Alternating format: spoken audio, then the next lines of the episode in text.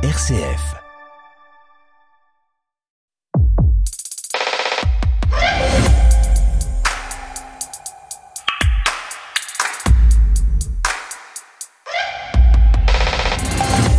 Bonjour à tous et bienvenue dans Effervescence, le magazine de l'étonnement culturel. À l'heure où vous nous écoutez, je serai en train de me dorer la pilule à la plage. Bah ouais, hein, avec le réchauffement climatique, tout est maintenant possible. L'heure des vacances a donc sonné, les chroniqueurs d'effervescence ont pris la tangente et je me suis replongée dans mon programme de l'an passé. Et à la même époque, je vous avais proposé une sélection des films défendus par effervescence depuis la rentrée de septembre. Mais si je regarde la programmation depuis septembre 2022, eh bien force est de constater que les chroniqueurs d'effervescence n'ont pas été beaucoup au cinéma. Alors, serait-il à l'image des Français qui n'ont jamais autant boudé les salles obscures, avec en septembre un recul des ventes de places de plus de 30% Rappelez-vous, nous en avions parlé ici même. Pourtant, de cinéma, il en a été beaucoup question dans Effervescence, mais dans un esprit, comment dire, un peu cinéphilique. Il faut dire qu'il y a des occasions qui ne se boudent pas, les 60 ans de la disparition de Marilyn Monroe, la mort de Jean-Luc Godard, et puis cette immense détresse en Iran qui nous a donné envie de rendre hommage à ce pays de cinéma. Bienvenue donc dans Effervescence qui en ce début novembre a des allures de ciné-club et ça ne nous est pas du tout désagréable. Effervescence, une émission présentée par Stéphanie Gallet. Et nous commençons cette séance avec notre hommage à Marilyn Monroe. C'était notre première émission de l'année, lors des retrouvailles pour David Groison, Laetitia Forgeau d'Arc et Stéphane Covio.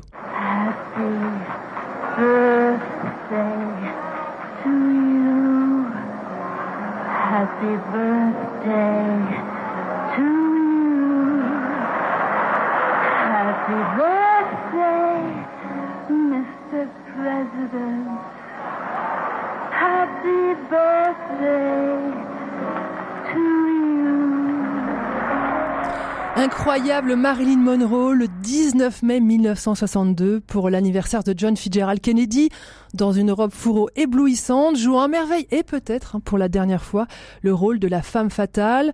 Moins de trois mois après, elle était retrouvée morte dans sa chambre, suicide, overdose, empoisonnement. Le mystère reste entier sur ce qui s'est passé ce 4 août 1962.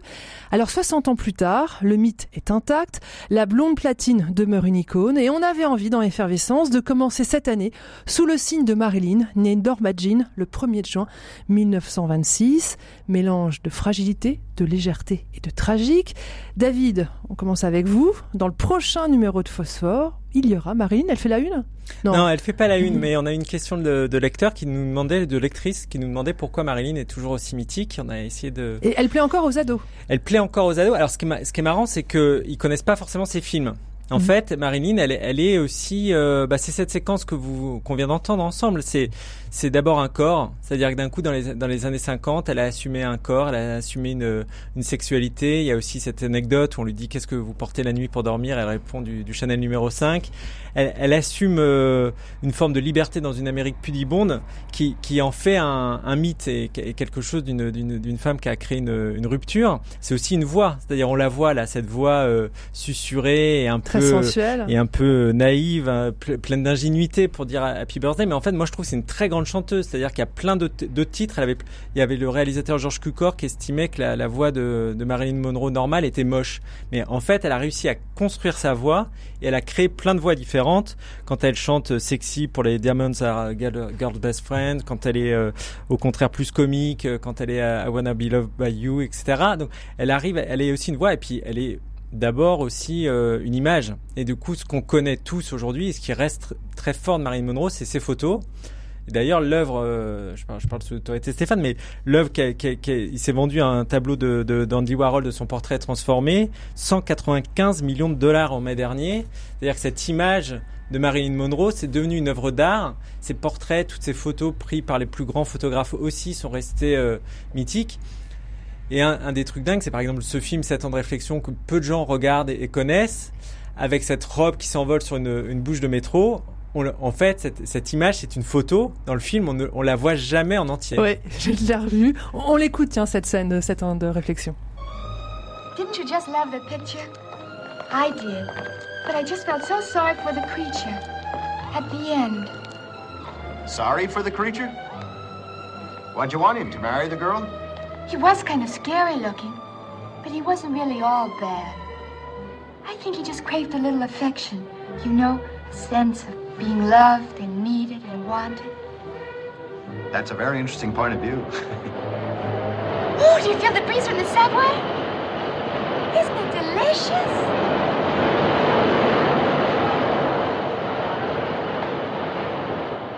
sort of cools the ankles, doesn't it?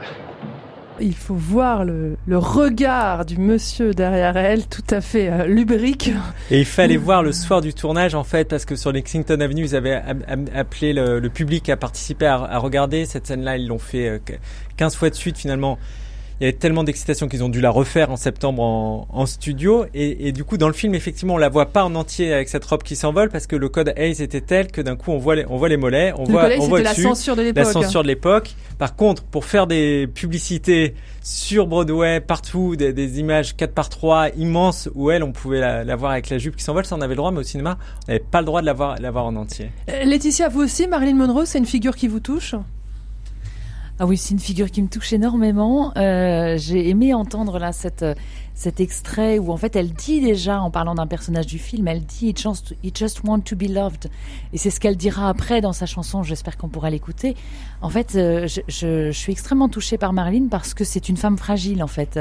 Euh, elle est fragilisée par son histoire d'enfant qui a été euh, abandonnée, ballottée euh, entre des familles d'accueil et, un orphelinat.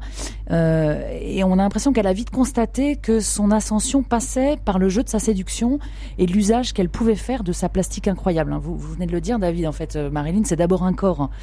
Euh, et on a le sentiment qu'elle a utilisé ce corps comme un instrument pour pour pour pour grandir en fait, pour gravir les échelons. Mais alors à quel prix?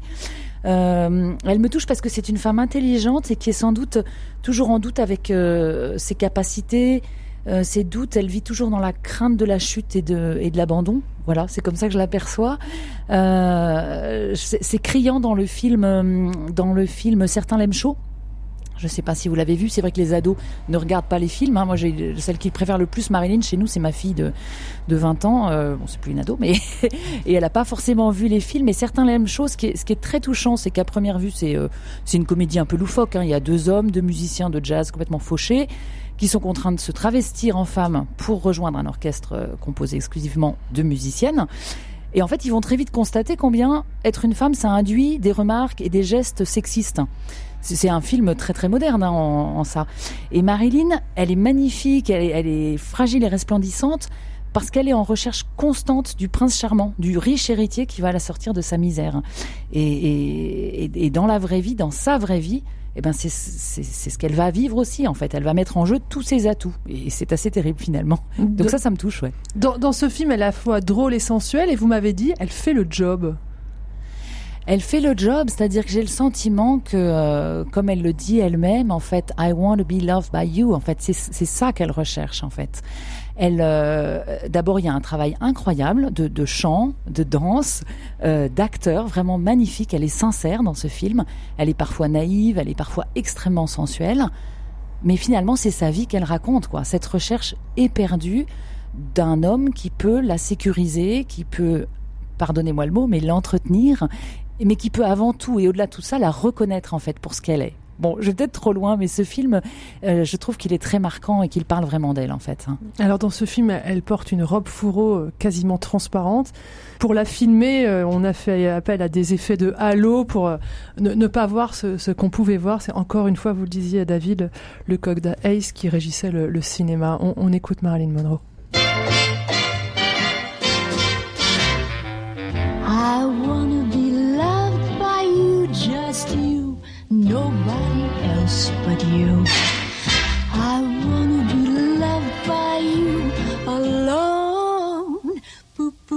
Doo. I wanna be kissed by you, just you, nobody else but you. I wanna be kissed by you alone. I couldn't aspire to anything higher than to feel the desire to make you my own. I wanna be loved by you, just you, nobody else but you. I wanna be loved by you alone.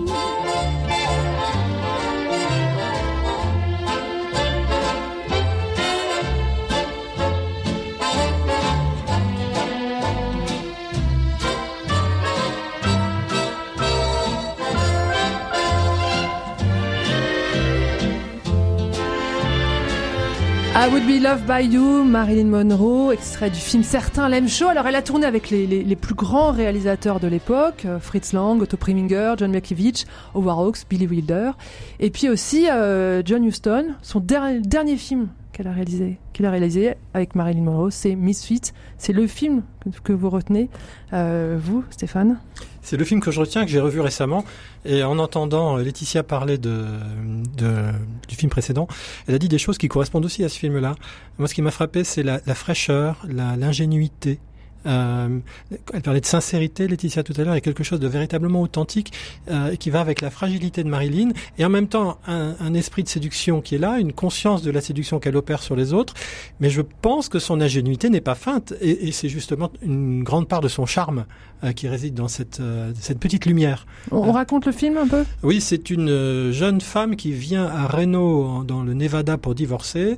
Elle divorce et euh, dans l'après-midi, elle rencontre deux hommes qui vont puis un troisième. Ils vont partir dans le désert euh, pour chasser le Mustang. Alors, C'est un film assez original. Elle est vraiment le, le cœur du film. hein. Elle est la petite lumière au milieu du film en permanence. Et vous avez ces hommes qui sont là. Ça ne parle que d'amour, ça ne parle que de désir d'aimer, d'être aimé. Euh, le film est vraiment en deux parties. Il y a deux tiers assez étonnants, euh, très construits, assez artificiels, un peu à, à distance des personnages, me semble-t-il. Et On, on voit une histoire de rencontre, là, voilà, très bien. Et il y a un deux, dernier tiers du film qui est d'un registre totalement différent, qui est captivant, qui est sollicitant euh, de la sensibilité du spectateur. Il y a un suspense pas possible, c'est cette, cette chasse au Mustang. Euh, Une sorte d'anti-western euh, euh. oui, ou alors en plus ce sont des, des, des, des cow-boys sur le retour avec des instruments modernes. Enfin, c'est la fin d'une époque, donc euh, ils vont capturer quelques derniers Mustang pour les donner à un fabricant de nourriture pour chiens. C'est absolument horrible. Et elle, elle va résister à ça. Et il y a, y a, il se passe énormément de choses. C'est, palpitant. Et elle est là, cette, ce petit morceau de fraîcheur féminine euh, au milieu de tout ça. Et eux vont être transformés par elle pendant cette, ce- ce- cette opération-là. Son nom dans le film, c'est Roselyne. L-Y-N, en fait, c'est Marilyn. Donc, le, le- scénario est écrit par son mari, Henry Miller, duquel elle est en train de divorcer à ce moment-là. Euh, c'est un film qui nous parle de Marilyn. Il y a Clark Gable qui joue, c'est aussi son dernier film. Montgomery Clift, c'est aussi son dernier film. Et j'ai l'impression que Clark Gable, dans le film, n'est pas autre quelqu'un d'autre que Clark Gable lui-même. Aussi, vous voyez, enfin, ça joue sur de nombreux registres, ce film. C'est passionnant. David, je vais y acquiescer. Vous l'avez vu aussi? Ouais, oui, oui. Moi, j'ai ouais, je me suis fait une, une intégrale euh, Marilyn Monroe. effectivement, moi, je trouve que c'est son plus beau film. Je trouve, euh, et puis, euh, il y a effectivement aussi tout, on- on- je parlais tout à l'heure des photos, il y a aussi toutes les photos de ce tournage qui sont, qui sont magnifiques euh, en, en noir et blanc, où on la voit effectivement euh, aussi dans son intériorité, au milieu de, de, de ce paysage désertique de, de western et avec les, les chevaux qui sont très belles. C'est remarquable parce que c'est un film qui ne joue pas sur la sensualité. Euh, il la met à distance et pourtant elle est là présente. Il y a des gros plans sur l'arrière-train de Marilyn, mais ça n'a rien de sensuel. Tous ces, ce deux, ces deux premiers tiers, c'est étonnant de construction euh, distanciée et euh, ça change dans la, dans la deuxième moitié. Voilà The Misfits, les désaxés en français. S'il n'y avait qu'un film de Marilyn à retenir, ce serait bien celui-ci. Début septembre, quand nous enregistrions cette émission, nous attendions avec impatience la sortie sur Netflix de Blonde, l'adaptation de l'énorme roman de Joyce Carol Oates par Andrew Dominic. Depuis, eh bien depuis nous l'avons vu, et là, pour moi en tout cas, hein, énorme déception, une lecture très misérabiliste de Marilyn, éternelle victime, rien sur ses talents d'actrice, rien sur sa force sous sa fragilité. Et puis, je ne veux pas faire ma chochotte de service, mais certaines scènes de fesses particulièrement crues auraient pu nous être épargnées. Effervescence. Le magazine de l'étonnement culturel. Le mardi 13 septembre, nous apprenions la mort de Jean-Luc Godard et il nous faudra plus d'une émission pour faire le tour de ce monstre sacré du cinéma. On commence avec Laurent Grezheimer et Nicolas Tauchet. Moi, je pense qu'il faudrait le cadrer vraiment comme ça. Je peux voir l'image. Voilà, il faudrait cadrer comme ça. Enlever une lumière, par exemple, ici. Et simplement, moi, je sais pas, bah, dites-leur au revoir, Yves.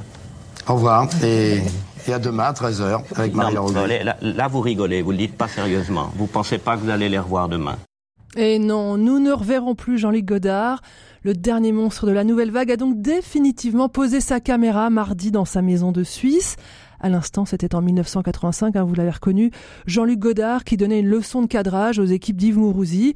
Jean-Luc Godard est mort et les hommages ont été nombreux. Alors moi, j'ai retenu Emmanuel Macron hein, qui parle de trésor national. Trésor national, cette expression m'a interpellé, surtout pour un réalisateur franco-suisse.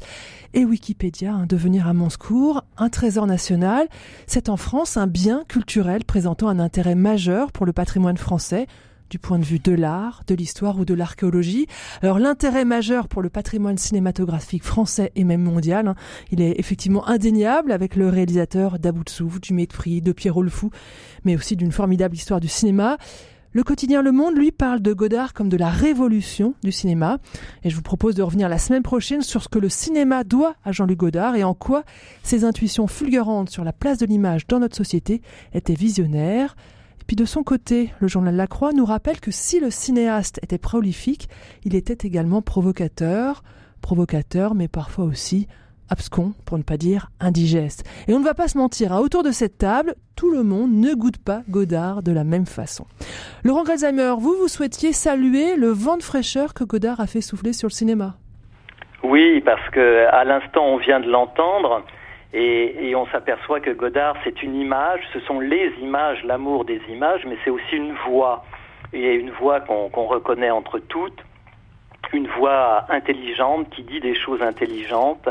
Et moi, j'aimerais saluer en fait l'inventeur, parce que en France, on préfère certainement François Truffaut à Godard, mais Godard, de bout en bout, euh, ne s'est pas trahi, ce qui ne veut pas dire que François Truffaut s'est trahi, hein, j'en pense pas, un mot, mais Godard a, en permanence cherché, inventé, et c'est moi, c'est ce qui me séduit, c'est ce que je retiens chez lui, c'est un inventeur et un chercheur, et pour ne prendre qu'un seul exemple, il a inventé le fait de désynchroniser le son et l'image.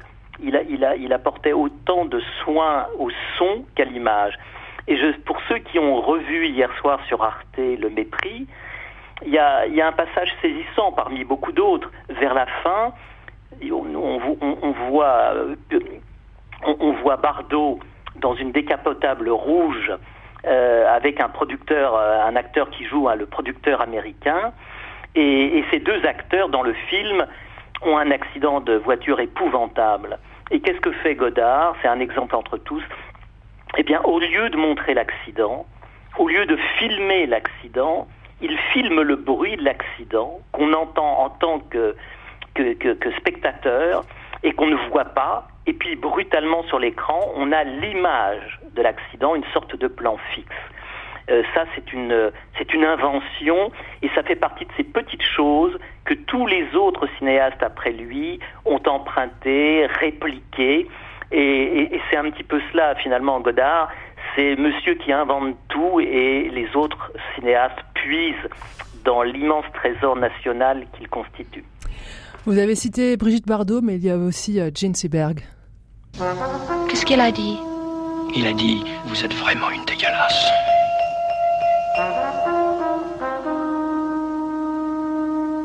Qu'est-ce que c'est dégueulasse?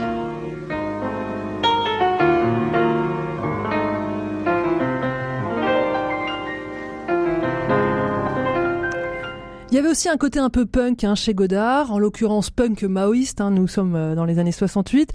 Nicolas, vous vous, vous rappelez qu'il est parti en Grande-Bretagne pour rencontrer les Beatles et que finalement il a fait un doc sur les Rolling Stones? Oui, c'est ça. En fait, Laurent parlait de, l'intelligence de Godard, mais c'est aussi ce que je retiens, c'est l'intelligence dans le propos. On l'a entendu là quand il explique effectivement aux équipes de TF1 comment comment cadrer, euh, l'intelligence dans ses écrits, l'intelligence dans toutes ses réalisations, et, et l'intelligence dans la provocation effectivement. Et il sort effectivement un film qui s'appelle Sympathy for the Devil, qui est un film qui se voudrait un espèce de documentaire sur les Stones ça commence presque comme un documentaire et puis ça devient du Godard au fil de l'eau, quoi. C'est-à-dire que le, film se transforme en, cours de, réalisation et, et, il parle des Stones. Les Stones ont presque l'air surpris d'être là d'une certaine manière dans les premières scènes. C'est un peu étrange. Et puis, et puis ça part sur un film sur le, punk, l'anarchie, sur avec des images d'archives, des images tournées qui ne semblent n'avoir rien à voir là.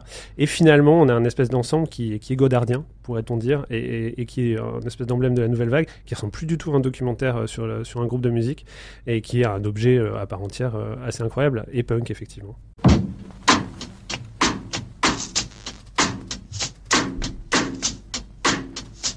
Cupid Productions present a Jean-Luc Godard film. Please let me introduce myself.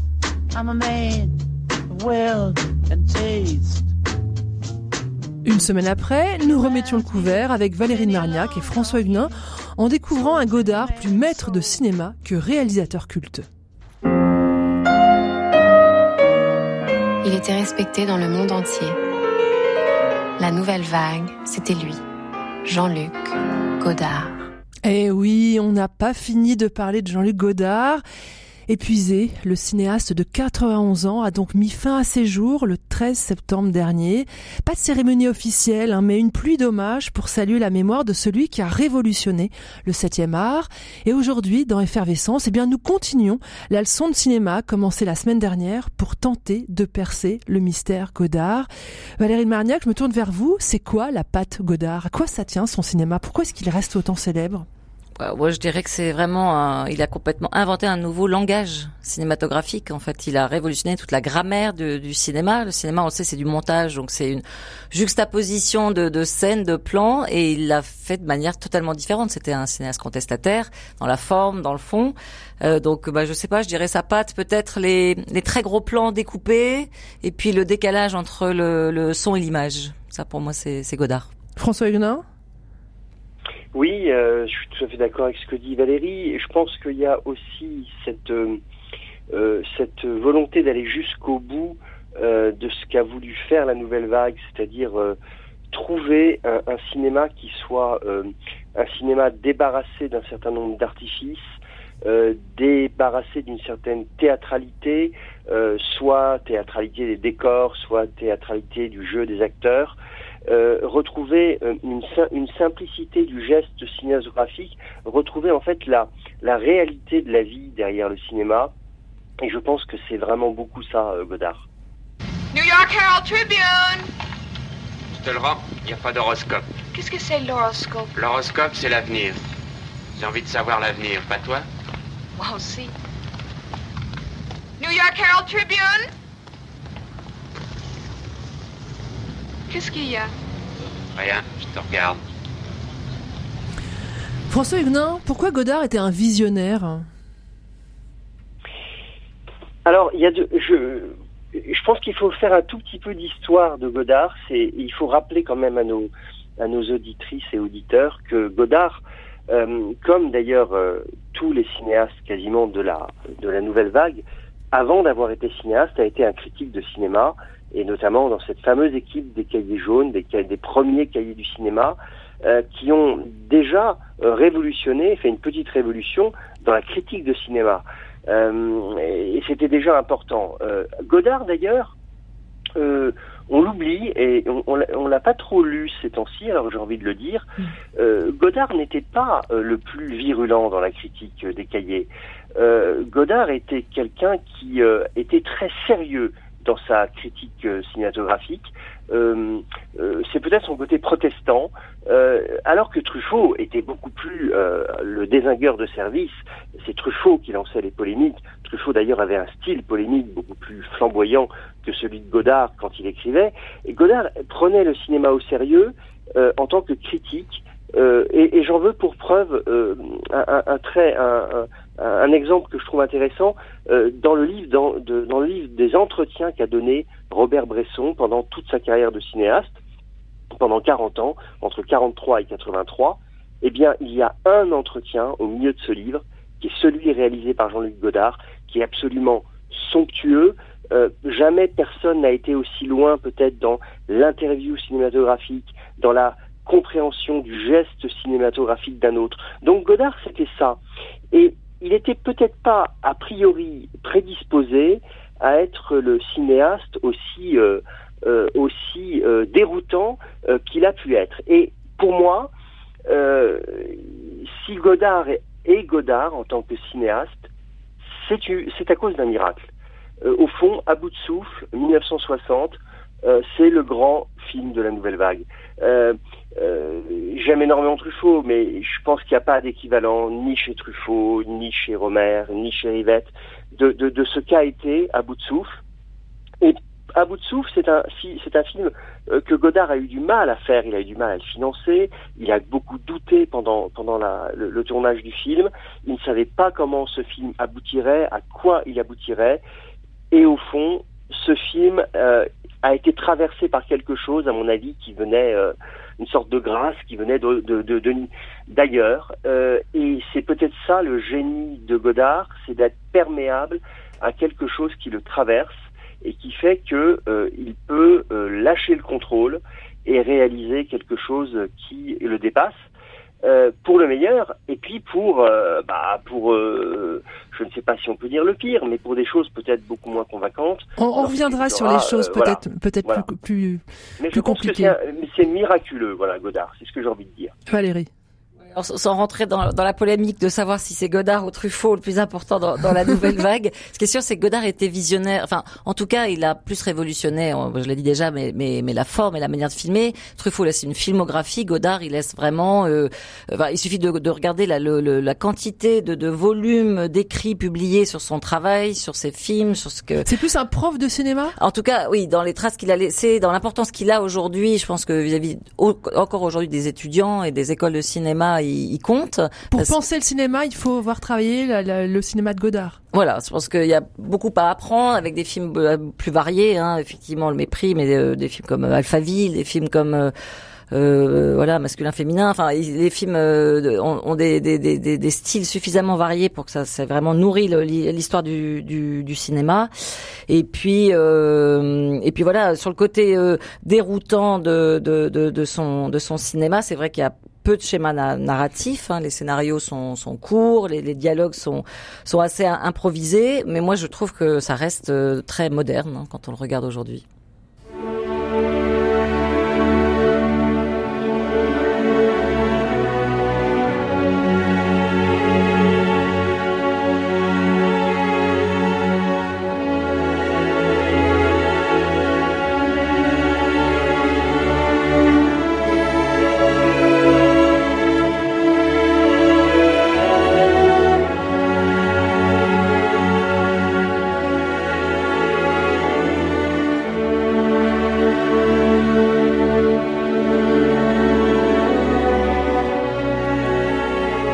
La musique de Georges Delrue, musique euh, du film Le Mépris, avec cette scène euh, mémorable entre euh, Brigitte Bardot et Michel Piccoli. Je vous ferai pas Bardot, tu les vois mes pieds dans la glace.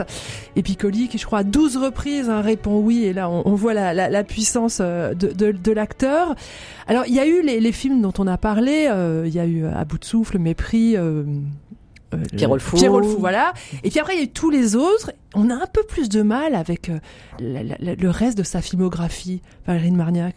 Oh, il y en a quand même quelques-uns d'autres, euh, comme, euh, je sais pas, Bande par exemple. En gros, tous les films qui précèdent, euh, pour faire simple, mai 68, il y en a quand même une dizaine, euh, ça, qui sont, euh, qui sont encore euh, visibles et accessibles par, euh, par un public. Après, c'est vrai qu'il s'est un peu éloigné du public, parce que il est devenu... Il a arrêté de faire du cinéma? Alors il a pas, il a, alors il a quasiment arrêté pour de la vidéo en fait. Il s'est tourné vers vraiment. Il, il était très intéressé par l'aspect techniciste de, de l'histoire de, de- du cinéma.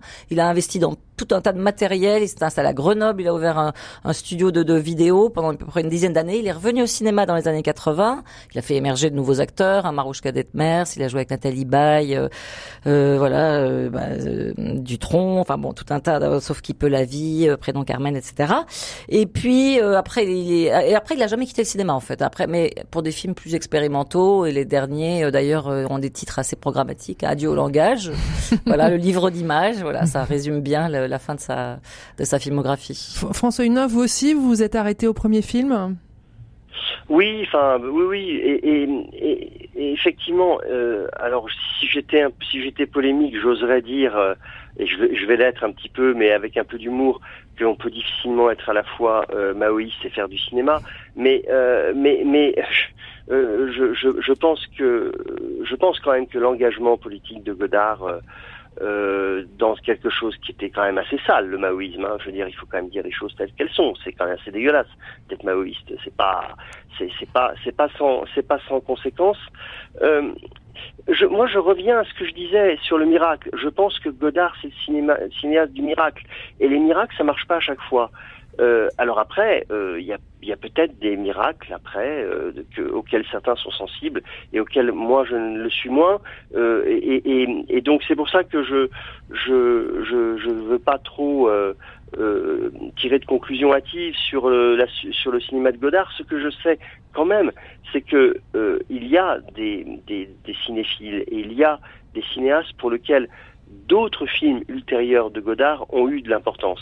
Et, et ça, ça doit s'entendre euh, parce que euh, je pense que ce n'est pas uniquement euh, euh, pour faire chic. Mm. Voilà. Donc euh, euh, après, après, c'est un cinéma qui va tellement loin dans l'expérimentation euh, que il faut peut-être aussi parfois admettre qu'on reste un peu sur le bord Hmm.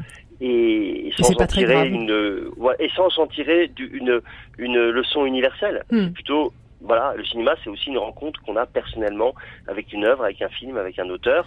Et il y a des fois ça marche, et d'autres ça marche moins. Valérie, François posait la question est-ce qu'on peut être cinéma, cinéaste et maoïste? Il y a un film hein, qui, qui s'interroge sur ce basculement de mai 68 dans la carrière de, de Godard. Ce film, c'est Le Redoutable, c'est une comédie, c'était en 2017 de Michel Azanavicius, j'ai bien prononcé? C'est ça. C'est ça, voilà. Ouais. Euh, c'est désopilant. Elle permet de comprendre euh, le personnage de Godard? Je crois pas que ce soit le- l'enjeu du film. Euh, Mm. Effectivement, Azanavicius est revenu sur ce, ce, ce tournant dans, dans la vie de Godard, qui reste une grande énigme. hein. On sait Mm. pas. D'ailleurs, il a disparu quasiment de, de, de la sphère publique pendant dix ans après. Euh, en revanche, c'est vraiment un film euh, excep- exceptionnel. C'est-à-dire qu'à la fois, euh, il nous fait comprendre l'homme, c'est-à-dire que vraiment, on sent que que c'est un film sur euh, sur l'homme. Enfin, il y a une espèce de, de, déclaration d'amour d'un cinéaste à un autre cinéaste. C'est vraiment euh, euh, donc c'est il est incarné par Louis Garrel, qui est impressionnant de de de, mimétisme. Voilà, il a repris tous les petits tics de, de Godard, son zozotement, ses mimiques. voilà, donc on, on plonge, on a vraiment une impression de plonger un peu dans, dans la vérité du personnage. Il se moque beaucoup de son côté mari jaloux, enfin Mm. voilà, euh, euh, artiste incompris, euh, son côté antipathique. C'était quelqu'un d'assez antipathique, et en même temps c'est quelqu'un qui avait beaucoup d'humour, Godard. Et c'est un peu ce double voilà, aspect qu'on retrouve dans le film. Et, qui est- Et en même temps, c'est un film très bienveillant et plein de. oui, parce que parce que je pense qu'il y a un vrai respect, une vraie respect, admiration voilà, de, de, de-. Michel Hazanavicius. Allez, on, on écoute vers un Godard. petit extrait de la bande-annonce. Le problème, si tu veux, c'est que je ne sais plus quoi faire. Il faut inventer un vrai cinéma politique. Faut que vous fassiez des films avec Belmondo, il est bon lui, il est marrant en plus. Bon, bah voilà, je vais pas engager Alain Delon puis lui foutre du plume dans le cul pour faire indien. Aujourd'hui, Godard, c'est devenu ça. Un petit amuseur ridicule qui prend une pose de révolutionnaire. J'en peux plus de ce con.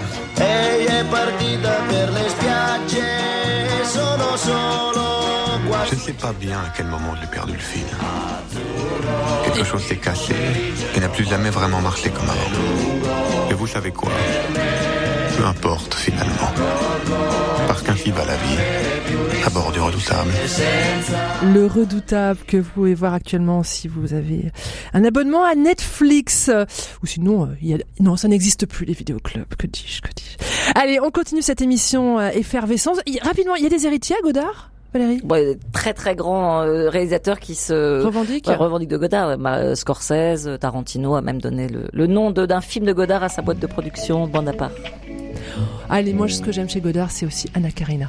Moi j'ai une toute petite ligne de chance. Moi j'ai une toute petite ligne de chance. Petit peu de chance. Ça me fait peur lendemain.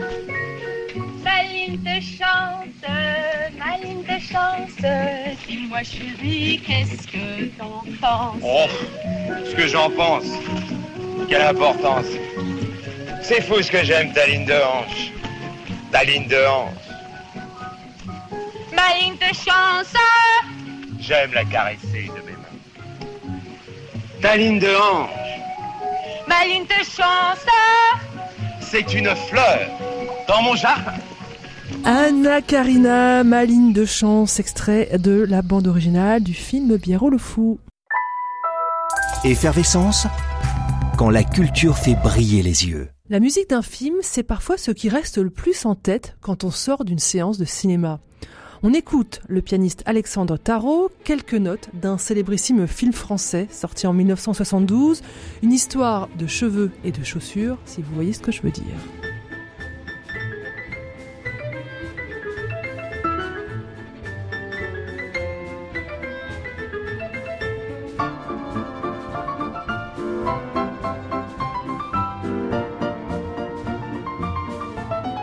Le Grand Blond avec une chaussure noire, une adaptation au piano signée Alexandre Tarot, qui vient de publier un album d'adaptation de musique de film. C'est Éric Dupri de Radio Présence qui nous l'avait fait découvrir en avant-première. On écoute Éric nous faire le portrait d'Alexandre Tarot.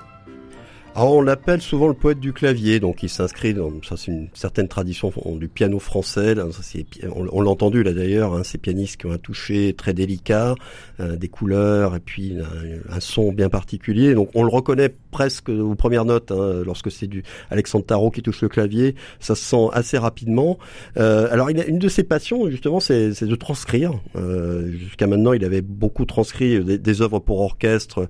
Il y a le fameux Adagietto de la cinquième de, de Mahler ou euh, le prélude à l'après-midi d'un faune de Debussy par exemple. Et euh, bah là, il s'est essayé aux transcriptions de musique de film parce que il se passionne. euh, je l'ai interviewé, Alexandre Tarot.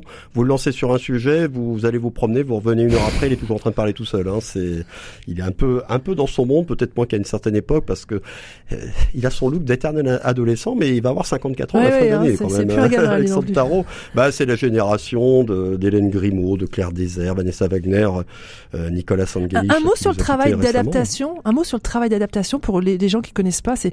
On parlait de traduction tout à l'heure. On est un peu dans cet esprit-là? Oui, alors bon, moi je ne suis pas, je ne suis pas musicien, donc c'est un peu difficile de parler de ce que c'est que la transcription. C'est- Ce qui est très difficile, c'est de transcrire une œuvre orchestrale avec un orchestre parfois symphonique euh, au piano. Cela dit, le piano est un instrument orchestre, donc on peut faire beaucoup de choses avec. Euh, bon, pour moi, il y a certaines œuvres qui perdent quand même dans la, par, la, par la transcription. Lorsqu'il s'agit de musique de film, on peut faire des choses euh, magnifiques euh, parce que dans, dans les transcriptions, le CD qui va, le double CD, parce que c'est un double CD qui sort donc chez Rato Warner Classic, qui est son label, sa maison de disques de- depuis longtemps, qu'il a toujours soutenu. Euh, Il y a une cinquantaine de transcriptions, même un peu plus, je crois qu'il y en a 51 en tout. Euh, et il y a vraiment, c'est c'est très large. Il y a la musique des valseuses, euh, il y a India Song, qui est, qui est une chanson, comme le nom l'indique, hein, le, euh, le texte de Marguerite Duras et euh, musique de Carlos D'Alessio. Il y a la valse d'Amélie Poulain, donc Yann Tiersen. Donc il y, a, il y a des choses extrêmement diverses. Il y a Lise de Schindler, c'est John Williams. La La Land plus près de nous. Enfin, il y a énormément de choses. Il y a évidemment du Vladimir Kosma. Euh, voilà, je pense qu'il s'est beaucoup amusé parce qu'il compose aussi Alexandre Tarot. Alors ça, pour l'instant, c'est son jardin secret. Il veut- il- pour l'instant, on a toujours, on ne sait pas à quoi ça ressemble une œuvre composée par Alexandre Tarot, mais euh, Mais c'est un homme qui jubile en travaillant.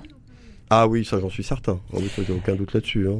Euh, et, et cinéma, c'est pas par hasard parce que je sais pas si vous en souvenez, si vous avez vu Amour, le film de Michael Haneke, il joue son propre rôle dedans. Il joue Alexandre, qui est un, un ancien élève qui fait carrière euh, du couple formé par Emmanuel Riva et Jean-Luc Trintignant, qui sont des professeurs de musique à la retraite. Et puisqu'Eric évoquait l'adaptation de La La Land, la voilà.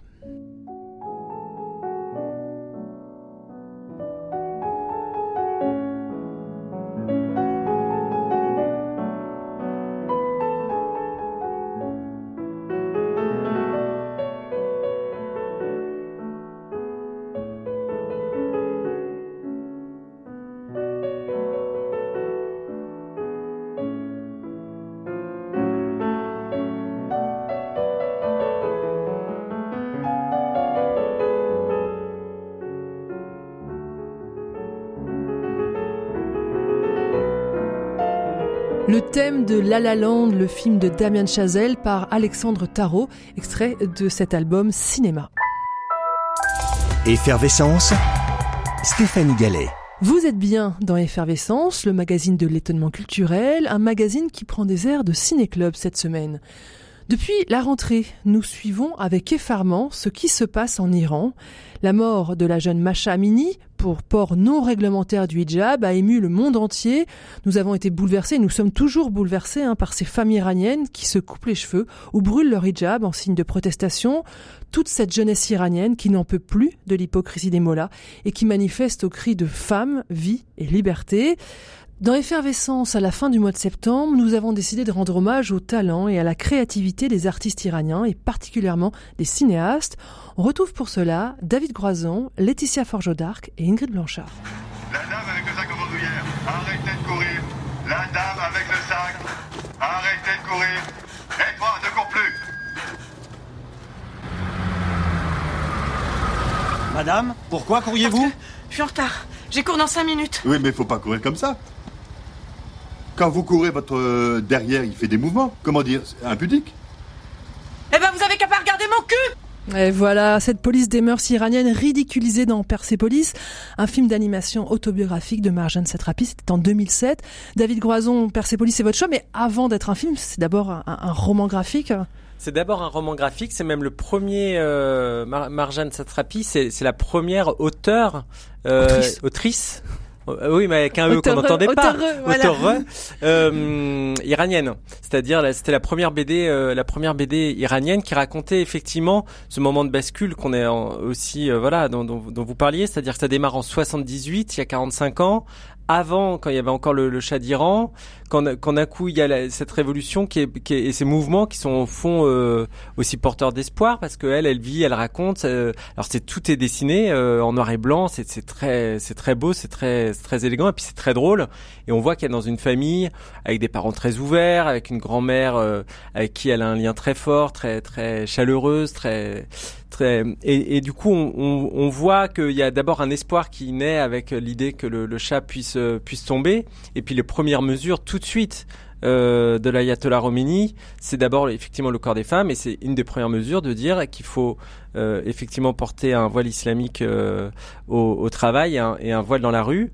Et on voit comment cette petite fille, elle, a 8 ans en 78, donc 9 ans en 79, quand elle, elle a pas envie de, se, de se plier. Donc là, on l'entend quand elle est un peu plus grande avec la police des mœurs, mais c'est aussi euh, voilà à l'école quand euh, les, toutes les petites filles doivent porter le voile et qu'elle a, elle a pas envie de porter le voile, etc. Donc c'est une succession de petites scènes, de petites séquences de la vie quotidienne qui nous montre comment petit à petit cette, un régime politique fait une, une emprise et réduit euh, ce qu'elle vivait elle euh, dans un dans un univers familial euh, préservé, dans un univers de de, de liberté, de, de pensée, d'esprit critique, et à quel point elle est obligée ensuite de de quitter son son pays. Et c'est un des rares exemples, me semble-t-il. Euh, le roman graphique est génial. Il est génial, notamment pour tous ceux qui qui lisent pas forcément de BD. C'est vraiment la première BD qu'on peut offrir à ceux qui connaissent pas la BD parce qu'elle elle a quelque chose de, de de, de, de, facile et de, de, très très accueillant et où l'adaptation en film est aussi réussie est, est très réussie et c'est effectivement dans les deux cas c'est Marjane Satrapi qui s'en est, qui s'en est occupé et c'est très c'est très beau. Alors ça raconte l'enfance de Marjane Satrapi. Ça raconte aussi son exil puisqu'un jour elle va être obligée de partir.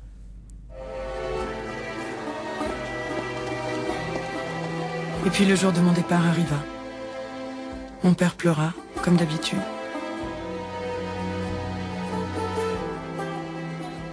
Cette fois, tu pars pour toujours. Tu es une femme libre. L'Iran d'aujourd'hui n'est pas pour toi. Je t'interdis de revenir. Oui, maman. Mamie Ma petite fille.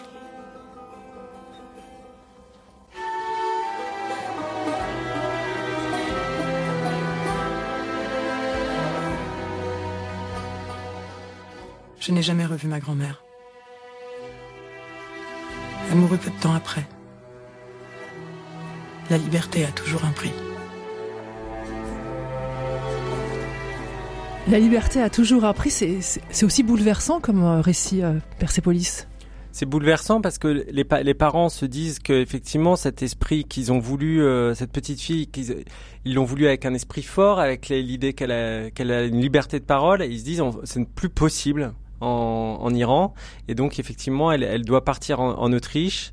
Euh, et puis ne plus ne plus revenir en Iran et donc couper euh, ce, ce lien et cette euh, cette vie euh, familiale. Alors et, et effectivement toute cette partie euh, là de, de, de suite de films, comment elle va euh, se construire à distance tout en gardant et en préservant justement ce trésor de l'enfance qu'on qu'on a tous, mais elle encore encore plus que d'autres, effectivement, de du leg de de ses parents et de sa grand-mère, c'est très beau et effectivement c'est le casting des voix est aussi euh, euh, participe. On a reconnu euh, Cara Mastroianni, euh, Catherine Deneuve. Il y a des, des voix qui, pour un dessin animé, sont là des, un vrai travail d'actrice. Voilà, alors si vous n'avez pas lu, si vous n'avez pas vu Persepolis de Marjane Satrapi, précipitez-vous ou allez l'offrir autour de vous. Alors je vous le disais, cet été, ce sont trois figures du cinéma iranien qui ont été arrêtées, Mohammad Razoulov, Mostafa Alamad, mais aussi Jafar Panahi. Jafar Panahi, c'est l'ancien assistant d'Abbas Kiarostami, hein, l'un des maîtres du cinéma iranien. Et Jafar Panahi, il a notamment remporté l'Ours d'Or à Berlin en 2015 pour Taxi Téhéran. Laetitia Forgeau d'Arc, c'est vous qui avez vu Taxi Téhéran. C'est un film réalisé alors qu'il était assigné à résidence et interdit de tournage. Mais oui, Stéphanie, alors vous avez déjà tout dit pour ce contexte incroyable, hein, c'est-à-dire que euh, il était interdit de tournage pour 20 ans. Le film a été tourné en 2015, donc faites le calcul. Clairement, il n'avait pas le droit de le faire. Euh, ce qui est euh, assez extraordinaire, c'est qu'en fait, on passe tout ce temps du film, hein, qui n'est pas très très long, mais tout ce temps du film, en fait, on le passe dans le taxi, précisément, euh, que Jafar Panahi conduit avec une petite casquette, avec une espèce de désinvolture un peu euh, presque joyeuse, en fait, qui est étonnant, comme s'il lui-même était heureux de nous faire visiter Téhéran. Euh, et on se promène dans ce taxi comme euh, euh, il y a un côté presque voyeur en fait, c'est-à-dire que on, on- on multiplie les scènes, les rencontres à l'intérieur du taxi. Évidemment, les gens montrent pour aller à tel ou tel endroit. Alors il y a un petit clin d'œil, c'est que il y a plusieurs euh, clients en fait qui montent, qui demandent une destination et ce faux chauffeur de taxi qui n'est autre donc, je vous l'ai dit, que Jafar Panahi, euh, en fait ne connaît pas la route. Alors les clients lui disent, euh, Ben, enfin tu sais pas où est l'hôpital? Ben, Enfin t'es pas chauffeur de taxi. De fait, il n'est pas chauffeur de taxi. Et certains le reconnaissent. oui, exactement. Certains le co- reconnaissent et c'est très très touchant. Alors la, la- la figure dont vous parlez, c'est un personnage qui est très attachant en fait. C'est un gars qui qui revend sous le manteau des films euh, américains, des films internationaux qui sont évidemment interdits. euh, en Iran, donc euh, euh, il monte dans le taxi et puis tout de suite euh, il s'adresse à Jafar Panahi, il dit mais je, vous- je vous connais, je vous connais. Et puis il lui demande d'aller là et là parce qu'il doit euh, bah, vendre ses, ses produits. Et puis à l'un de ses clients, il va, euh, il va affirmer sous le manteau que qu'en fait il est l'assistant de Jafar Panahi, bien sûr, pour pouvoir vendre un peu plus. Donc c'est c'est très touchant, c'est plein d'humour, euh, un humour très simple, très populaire au sens, au sens noble du terme. Euh, personnellement, a une- Laetitia, on, Oui. on- on écoute un peu l'ambiance du taxi, on monte dans le taxi, puis vous, Écoutons, nous- vous continuez à nous en parler après. Ça marche.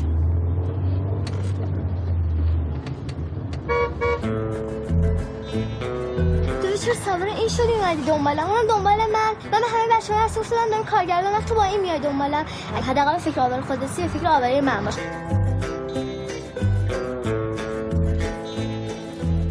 اگه تندتر بری حتما می‌رسیم ایشالله می‌رسیم تو رو خدا تو رو خدا آقا تو رو خدا زود باشید داره میمیره Laetitia, vous nous décodez les images, on comprend pas le persan, nous. Je sais que vous avez le diplôme. Alors oui, je, je suis bilingue en version, pas du tout. Évidemment, je l'ai regardé en, en, version française, mais c'est très intéressant de l'écouter comme ça parce qu'en fait, on sent quand même dans, dans cette ambiance sonore euh, de l'humour, de la vitalité, presque de la joie en fait. La dernière scène, en fait, c'est celle de deux femmes. Elle est complètement incroyable cette scène. Deux femmes qui euh, sautent dans le taxi, mais presque de force parce qu'en fait, il a pas prévu de s'arrêter pour elles. Sautent dans le taxi avec un bocal dans lequel il y a des poissons rouges. Non, mais aller dans un taxi à Téhéran euh, avec une, une conduite totalement improbable et avec un poisson rouge dans un bocal. Donc, je, je vous passe les détails, euh, mais ça fait partie des rencontres passionnantes et qui vont euh, justement nous donner une idée de de, de, de, de, cette vie dans cette capitale euh, iranienne. On entend aussi, je, je terminerai là-dessus hein, pour pas être trop longue, on entend aussi une petite voix d'enfant qui est absolument adorable. C'est la nièce, la nièce de Jafar Panahi, en fait, qui va à un moment avoir un bout de conduite avec lui et qui va échanger sur, sans le savoir, Elle va échanger, parce qu'elle ne connaît pas ce mot-là, mais sur la censure en fait. Elle doit réaliser pour l'école un petit court métrage en fait, une petite vidéo. Et elle discute avec son, oncle, puisqu'il est un peu euh, quand même de la partie, comme on dit. Et euh, elle discute avec lui pour lui dire, bah voilà ce que la maîtresse a dit qu'il fallait pas qu'on fasse. Alors, euh, ben, par exemple, euh, il faut pas qu'on filme des femmes. Et puis aussi, euh, les hommes, eh ben, il faut qu'on leur donne un nom de saint, hein, de, de saint de l'islam, bien sûr. Et puis, il faut pas qu'on filme ça, et ça, et ça, et ça. Et elle le dit avec une telle candeur que pour elle, bah, c'est juste une règle de grammaire, en fait. Alors qu'en réalité, c'est la censure culturelle et c'est terrible, quoi. Donc tout est filmé comme ça, c'est-à-dire avec beaucoup de légèreté, presque de la joie, mais on rit jaune quand même. Ouais. Taxi Téhéran, c'est donc à voir une comédie sociale, à la fois un road movie et un huis clos. Et alors, bonne nouvelle, un Taxi Téhéran, comme Trois Visages, le dernier film de Jafar Panahi, et ben, ils sont actuellement sur la plateforme d'Arte. On peut donc les voir gratuitement. Autre cinéaste important, Asghar Farhadi. Il vit désormais entre l'Iran et la France. Ses films lui ont valu de nombreuses récompenses. Le plus célèbre, c'est La Séparation. On écoute un peu de la bande-annonce. نه خیلی ایشون نه معتاده نه مشکلی داره. خیلی هم آدم خوب و سالمی. پس برای چی می‌خواد طلاق بگیره؟ برای اینکه ایشون نمی‌خواد با من بیاد.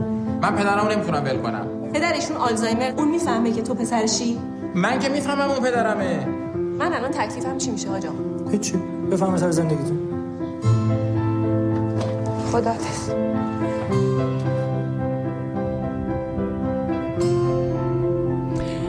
Ingrid, avec euh, une séparation, on n'est pas du tout dans la comédie. hein. C'est vraiment un drame familial qui nous ouvre aussi au, au drame de la société iranienne. Absolument, Stéphanie. Euh, J'ai choisi ce film, euh, alors pas seulement parce qu'il a remporté beaucoup de succès et, beaucoup de prix à sa sortie, mais aussi parce que quand il est sorti, ce qui m'avait vraiment frappé, c'était euh, cette façon de traiter la classe moyenne en Iran, dont les problématiques sont finalement pas si éloignées des nôtres, et on sent vraiment l'héritage de cette histoire euh, iranienne, et où il y a eu vraiment un, retour de bâton, hein, avec un, un vrai retour du, du conservatisme euh, après une période où finalement euh, euh, les femmes euh, avaient avaient quand même beaucoup beaucoup de, de droits et n'étaient pas si éloignées des, des, femmes occidentales. Alors l'histoire de, de ce film, c'est celle de deux couples à Téhéran, issus de deux classes sociales différentes dont les histoires vont se croiser. Le premier couple, c'est celui que forment Nader et Simine. Simine qui incarne l'image de la femme moderne, indépendante, qui prend son destin en main, puisqu'elle souhaite finalement divorcer de Nader, qui refuse de la suivre à l'étranger, où elle veut donner toutes les chances à leur fille de 11 ans de pouvoir vivre euh, complètement librement. Euh, un petit peu cet esprit euh, de la famille de, de Marjane Satrapi. Et puis ce Nader qui se retrouve finalement seul et qui va embaucher une aide-soignante pour s'occuper de son père qui est atteint d'Alzheimer. Et cette femme qui est issue d'un milieu modeste et conservateur va vite se retrouver face à une situation très délicate pour elle, à savoir qu'elle va devoir changer et laver euh, le père euh, de Nader, ce qui constitue pour elle un, péché au regard de sa religion. Euh, finalement, Nader va être obligé de la licencier pour négligence et quand la jeune femme vient réclamer ses indemnités, il va la repousser et là va se jouer vraiment tout l'imbroglio de la situation du, du, film, à savoir qu'il il la repousse, on ne voit pas la scène, mais elle tombe et il ne savait pas qu'elle était enceinte et là elle fait une fausse couche. Et c'est à partir de là que va se nouer vraiment tout, euh, tout le ressort dramatique euh, de ce film. Vous faisiez des... Oui, Ingrid, vous voulez rajouter?